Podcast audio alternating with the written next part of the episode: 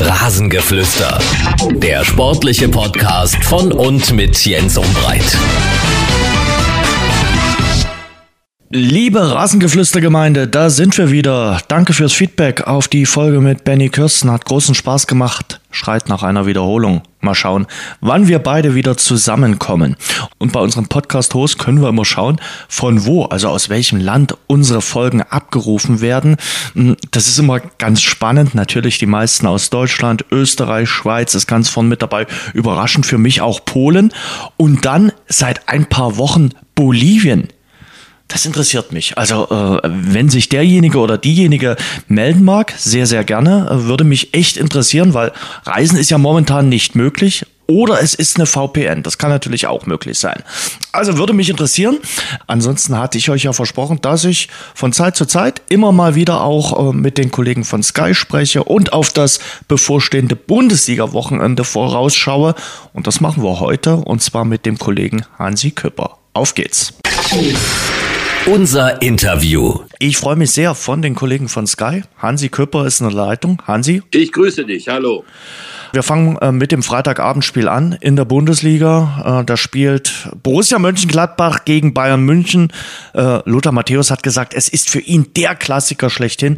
Was verbindest du mit dieser Partie? Es war auf jeden Fall der Klassiker der 70er. Ja, also ich bin ja 61 geboren. Das heißt, ich bin groß geworden praktisch mit diesem Duopol im deutschen Fußball, entweder Mönchengladbach oder Bayern München. Die haben ja von 1969 bis 1977 äh, die Meisterschaft unter sich ausgemacht. Und ich finde es auch immer noch bemerkenswert, wie diese in der Tat längst vergangenen Zeiten dann doch immer noch im Bewusstsein der Menschen, also meines Alters, dann weiterleben. Es ist ein tatsächlich ganz großes Spiel, natürlich in aller Regel mit klaren Vorzeichen. Bayern München ist der klare Favorit.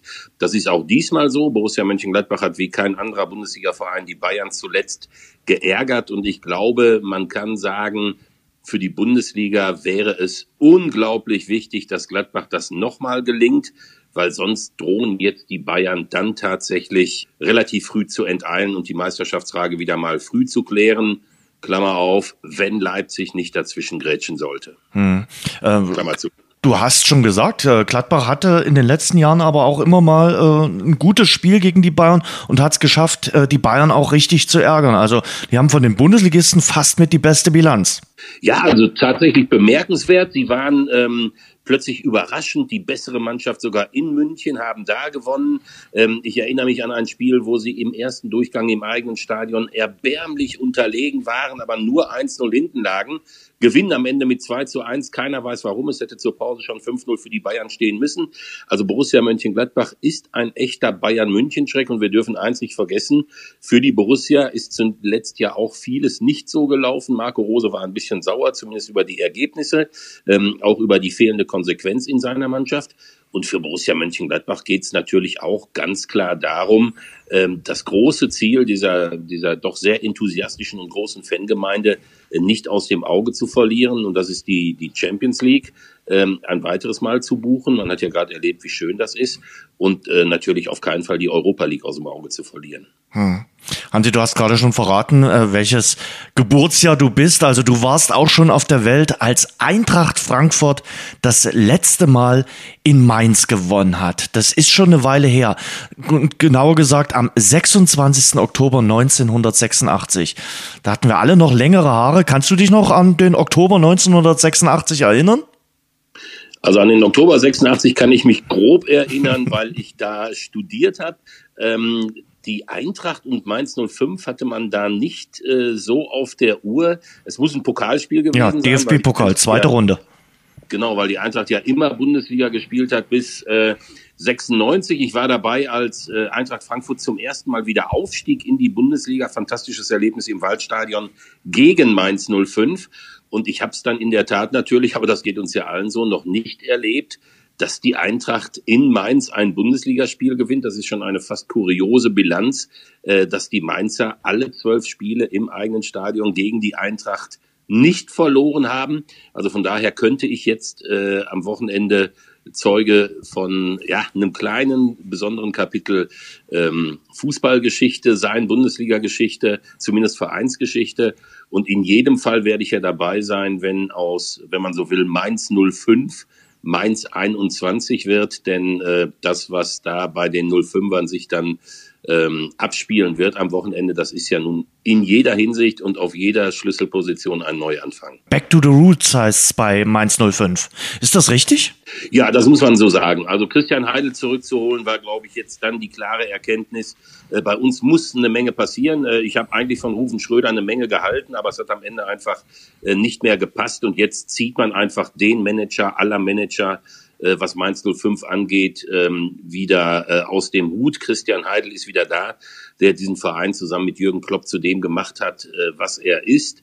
Äh, er ist einer, der schon als Jugendlicher Mainz 05 als Fan geliebt hat im alten Bruchwegstadion, der dann irgendwann so eine Art Hobbymanager wurde, der dann ein herausragender Bundesliga-Manager wurde und damit ja auch die, die Trainerkarrieren von Thomas Tuchel und Jürgen Klopp erst möglich gemacht hat.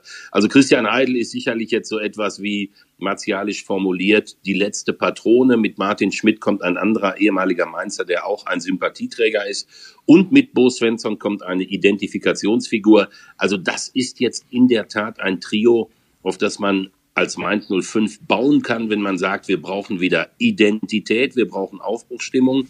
Und Sie wissen aber natürlich ganz genau, wenn am Samstag die Eintracht, die richtig stark äh, drauf ist, äh, in Mainz gewinnt, dann wird man natürlich auch feststellen, bei allen Personalien drumherum, die Ergebnisse sind das Wichtigste und wenn die ausbleiben, dann äh, wird es für Mainz ganz schnell ganz eng. Hm. Und Bo Svensson äh, am Dienstag vorgestellt worden, hat da einen guten Auftritt hingelegt, muss man sagen, fordert jetzt einen leidenschaftlichen und geschlossenen Auftritt. Also der ist jetzt nicht gekommen, um jetzt den Feuerwehrmann zu spielen, der geht schon davon aus, dass er eine Weile Trainer in Mainz sein kann. Ganz klar, er ist ein Typ und das wissen Sie. Sie können sich auf ihn als Typen verlassen. Ob er als Trainer so funktioniert, ist eine andere Frage. Aber äh, man wird nie bei Bo Svensson irgendwann äh, den Satz lesen, er passt nicht richtig zu Mainz 05. Das wird definitiv nicht passieren und deswegen halte ich es auch für bemerkenswert, aber auch für richtig, ähm, dass man sagt, wir schließen mit ihm einen dreieinhalb Jahresvertrag ab und dieser Vertrag gilt selbstredend äh, für jede Liga ähm, er ist der Mann unserer äh, Zukunft. Und ich glaube, dass Christian Heidel, der sich gerade über Trainerfragen immer deutlich mehr den Kopf zerbrochen hat äh, als andere, da ganz genau weiß, was er tut. Aber du hast die Eintracht schon angesprochen, die ist stabiler geworden, hat sogar am letzten Spieltag Bayer Leverkusen geärgert und äh, ja, man merkt so richtig, bei äh, Eintracht Frankfurt tun Siege gut und dann ist das Selbstbewusstsein wieder da und dann läuft's auf einmal wieder. Ja, genauso muss man sagen, die Mannschaft hat äh, ein großes Problem gehabt. Sie hat entschieden zu unentschieden gespielt. Also insgesamt acht Punkteteilung. Das sind am Ende ja immer zwei Drittel Niederlagen. Da kommst du nicht richtig von der Stelle. Äh, sie haben zuletzt überzeugend in Augsburg gewonnen. Sie haben äh, gegen Leverkusen gewonnen. Die Mannschaft macht einen sehr guten Eindruck, äh, auch in der Breite des Kaders.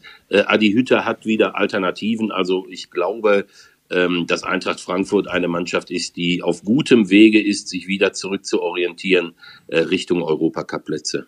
Wird auf jeden Fall ein spannendes Spiel, was du kommentieren wirst. Und du hast schon gesagt, äh, du könntest möglicherweise Historisches sehen, wenn es denn Eintracht Frankfurt äh, gelingen sollte, nach 35 Jahren in Mainz zu gewinnen. Historisches könnte sich auch zutragen in Gelsenkirchen. Die Serie hält weiter an, äh, die Serie nicht gewonnener Spiele von äh, Schalke 04. Und die große Frage lautet, zieht Schalke an diesem Spieltag mit Tasmania Berlin gleich? Ja, es ist also eine wirklich unfassbare Geschichte, die keiner von uns geglaubt hätte, wenn man sie uns von einem guten Jahr erzählt hätte. Übrigens jetzt bald gewinnt Schalke gegen äh, Gladbach und danach startet beim FC Schalke 04, das war in den letzten Jahren neben Dortmund und Bayern München äh, mit der deutsche Vertreter im, in, in der Champions League, startet beim FC Schalke 04 eine Serie von äh, 30 plus X Bundesligaspielen ohne Sieg. Also das ist eine, eine wirklich so unglaubliche Statistik, dass ich mir das immer wieder äh, jedes Wochenende neu bewusst machen muss. Und ähm, ich glaube, dass diese Statistik, man darf das ja nicht überbewerten, dieses Spielen mit, mit äh, Zahlen aus der Vergangenheit. Aber ich glaube natürlich nichtsdestotrotz, dass diese Statistik Schalke das Leben zusätzlich schwer macht, weil irgendwann kommt so deutschlandweit dieser Spott und diese Häme und dieser Vergleich mit Tasmania. Äh, Tasmania wirklich der Inbegriff von allem, was in einer Bundesliga-Saison bei einem Bundesliga-Verein schiefgehen kann. Und das hat sich bei Schalke zugespitzt und jetzt stehen sie äh, vor diesem Rekord. Ähm, wenn sie ihn brechen, dann gibt's Spott und Häme, aber was natürlich viel, viel schlimmer ist, Schalke steht wirklich da unten drin. Schalke ist ein ganz ernsthafter äh, Abstiegskandidat und ähm, ich sage das einfach mal als neutraler Fußballfan, der ich natürlich ähm, als, als Fan eines Fußballvereins dann auch nicht unbedingt bin, aber als neutraler Fußballfan sage ich natürlich, äh, eine Bundesliga ohne Schalke 04, ohne diese gewaltige Herzblut-Fangemeinde, äh, das wird uns allen dann irgendwann auch äh, wehtun. Also man sieht schon, wie der HSV dieser Liga fehlt und eine Bundesliga ohne Schalke, die Königsblauen sind ja 1991 zum letzten Mal aufgestiegen, seitdem immer drin gewesen. Äh, also eine Bundesliga ohne Schalke nach 30 Jahren, das würde uns allen nicht gut tun. Kolasinac haben sie geholt von Arsenal. Sie wollten wohl auch Weiser holen. Der hat sich dann verletzt äh, bei Leverkusen. Die brauchen noch Verstärkung und müssen irgendwie gucken, dass sie die Kohle zusammenbekommen, auch wenn es keine Kohle ist von Clemens Tönnies. Ja, also es ist einfach so, dass sie, äh, was das, äh, was den Bau der Mannschaft angeht, in den letzten Jahren äh, viele Fehler gemacht haben und da gelten auch gerade, glaube ich, die die ähm, Außenpositionen hinten zurecht als diejenigen, die in den Fokus geraten müssen. Kolasinac äh, wird hinten jetzt ein Dampfmacher sein auf der linken Seite oder vielleicht im linken ähm, Mittelfeld, wenn es eine Dreierkette gibt. Äh, hinten rechts hat man sich mit dem No-Name Ludewig ähm, verstärkt, hat dann aber feststellen müssen, nee, so schnell geht's nicht voran. Also auch hinten rechts äh, ist eine Baustelle äh, bei Schalke 04. Man erlebt einfach, dass die äh, potenziellen Säulen äh, dieser Mannschaft mit Sané, mit Mascarell, mit Serda, ähm, mit Ut mit Abstrichen auch nicht so funktionieren. Also es bildet sich nicht dieses Gerüst heraus aus eigentlich gestanden und auch überdurchschnittlichen äh, Bundesligaspielern, um das herum sich ein funktionierendes Mannschaftsgefüge entwickeln kann. Und alles das hat sich äh, ja in dieser Saison dramatisch nach unten bewegt in so einer Spirale des Misserfolgs, Niederlagen, Verunsicherungen, Verletzungen, ähm, Theater hinter den Kulissen, alles kam zusammen. Und jetzt steht Schalke 04 nach 14 Spielen mit vier Punkten da. Und wenn das ähm, jetzt nicht gut gehen sollte am, äh, am Wochenende, dann wird's, dann wird's wirklich ernst. Hoffenheim möglicherweise ein Gegner, der ja zum richtigen Zeitpunkt kommt. Bei denen läuft's nämlich auch nicht wirklich gut. Und auch da steht Sebastian Hoeneß, naja, schon mächtig in der Kritik. Ja, also Hoffenheim ähm, hat uns ja alle unglaublich überrascht in dieser Saison mit einem mit einem äh, regelrechten Knalleffekt 4 zu 1 gegen Bayern München, äh, als wir also wirklich alle gedacht haben, also was entsteht da jetzt gerade in Kraichgau äh, mit dem neuen Trainer? Dann hat auch Hoffenheim viele Verletzungssorgen gehabt, was man allerdings natürlich bei diesem Kader nichtsdestotrotz eigentlich auffangen müsste. Und ähm, sollte Schalke 04 tatsächlich ausgerechnet gegen Hoffenheim ähm, die, die Minusserie beenden, äh, dann würde man Hoffenheim mit reinziehen und man hätte vielleicht auf Schalke auch noch den angenehmen Nebeneffekt, dass dann plötzlich doch die deutsche Fußballöffentlichkeit sich äh, anfängt mit anderen Vereinen zu befassen und da gehört dann Hoffenheim dazu. Mhm.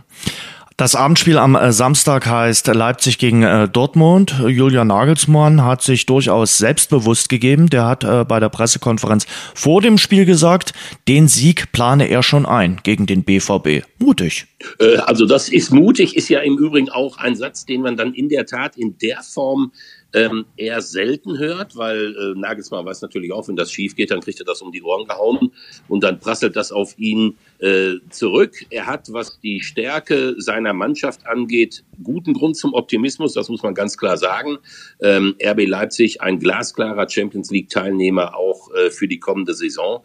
Äh, da wird sich nichts dran ändern und es ist in der Tat so, ähm, dass der große Druck vor dieser Partie ganz klar liegt bei Borussia Dortmund. Vielleicht wollte Nagelsmann diesen Druck auch noch ein bisschen größer machen, kann ja nicht äh, schaden, wenn der Gegner noch ein bisschen mehr verunsichert ist, weil natürlich bei Borussia Dortmund sich aufgrund der äh, letzten Ereignisse mit diesen drei Heimniederlagen, bevor man dann doch wieder gegen Wolfsburg gewonnen hat, eine große Sorge breit macht.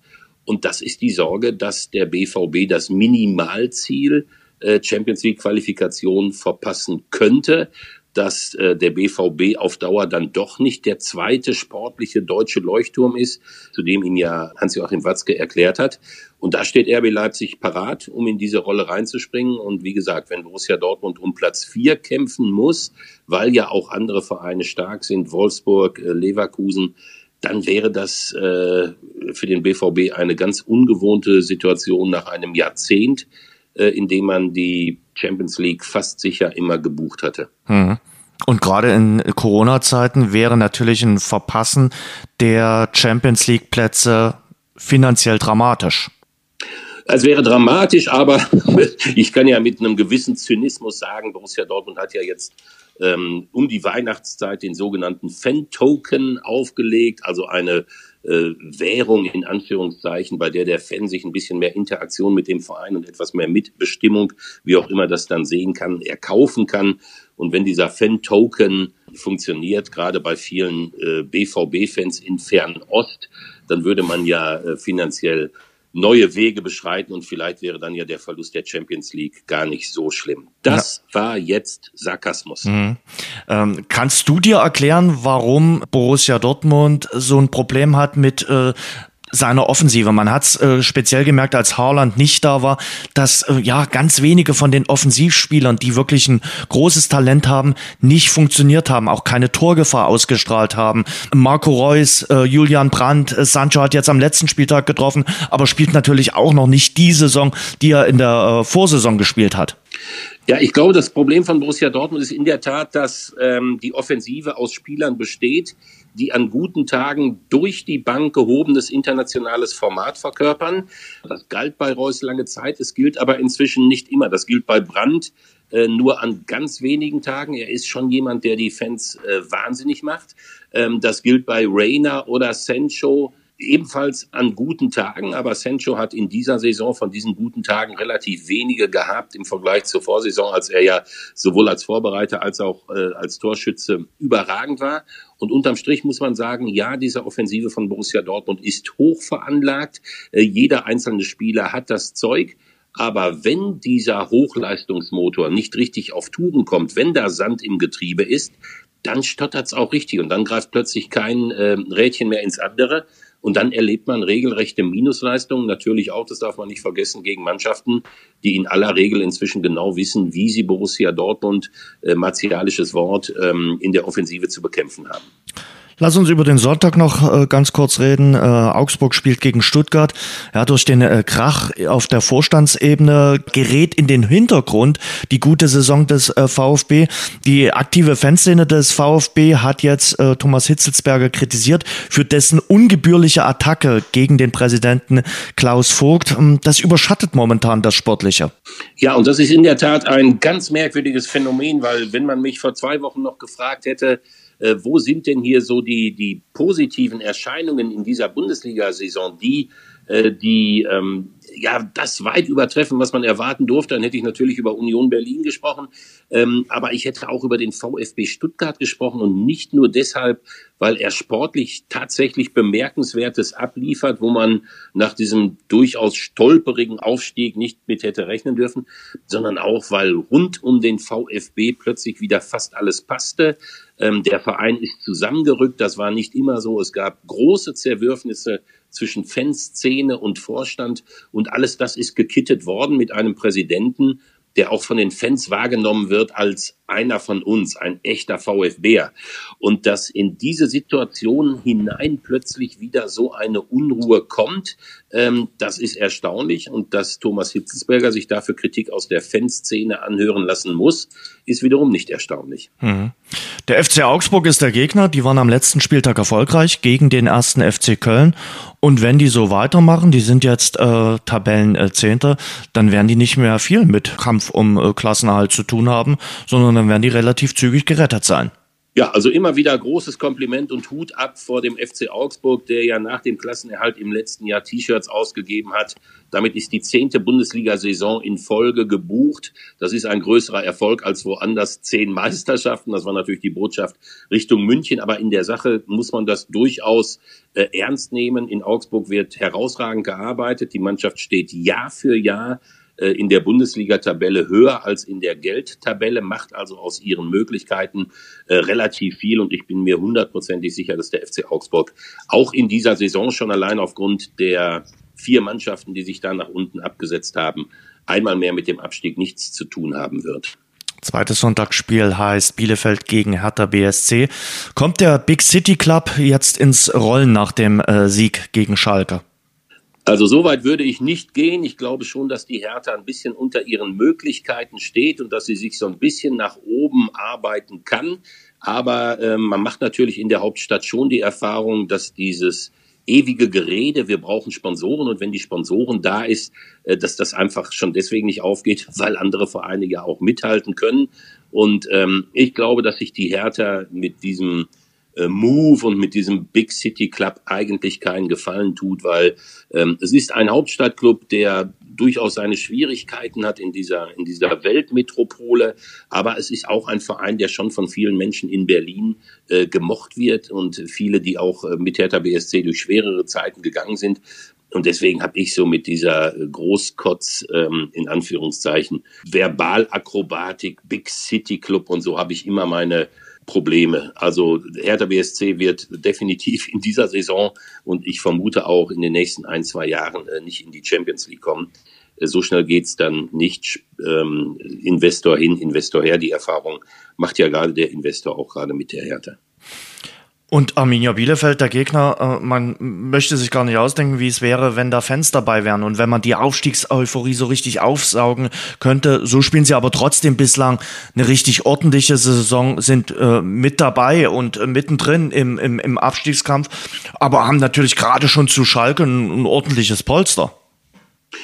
Ja, ähm, sie sind mit dabei. Die Stimmungslage bei Arminia Bielefeld ist, ist nicht so gut, äh, wie sie es hätte sein können, weil der Verein ja nun wirklich innerhalb kürzester Zeit mit einer großartigen Leistung von der fast sicheren Insolvenz sich zurückgemeldet hat als Zweitligaspitzenteam, dann einen sensationellen Bundesliga-Aufstieg äh, geschafft hat. Im Moment äh, gibt es schon viele Stimmen rund um die Arminia, die sagen, äh, auch wenn wir natürlich ein ganz kleiner sind in diesem Konzert der ganz Großen, etwas mehr Vorwärtsentwicklung äh, dürfte es sein. Es gab relativ ernüchternde Spiele auf der Alm und ich glaube, für die Arminia gilt vor allem das, was aber auch äh, für Köln und äh, für Mainz 05 und auch für Schalke gilt. Das Beste an der aktuellen Situation ist in der Tat die große Misere, in der sich die anderen drei auch befinden, weil solange keiner da unten punktet, hat jeder da unten Möglichkeiten, irgendwie auch wieder rauszukommen. Mhm. Sind das die vier, die den Abstieg unter sich ausmachen?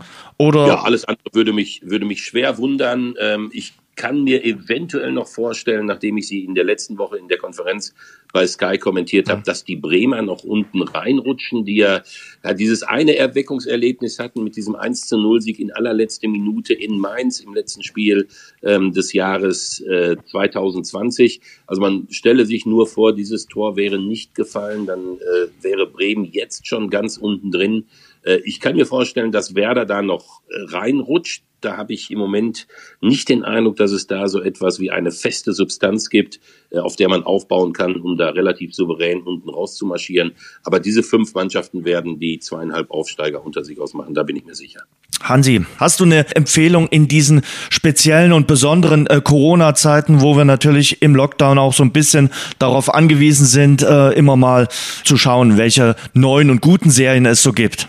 Ja, ich habe mir eine alte jetzt angeguckt, äh, aber trotzdem schon deswegen hochinteressant in diesen Zeiten, weil es, glaube ich, insgesamt dann äh, 78 Folgen in sechs Staffeln gibt und das war, das war The Americans. Ähm, hab da also irgendwann äh, mir die erste äh, Staffel angeguckt und habe festgestellt, oh ja, also mit, mit dieser Masse an Film und mit einer ganz äh, spannenden und interessanten Thematik spielt in Washington und so, äh, kann man dann auch ganz gut durch die Corona-Krise gehen. Also ich sage einfach mal, äh, The Americans muss allerdings auch fairerweise sagen, dass ich jetzt äh, noch nicht in der Breite so bewandert bin, dass ich jetzt die Serien im Detail auflisten könnte.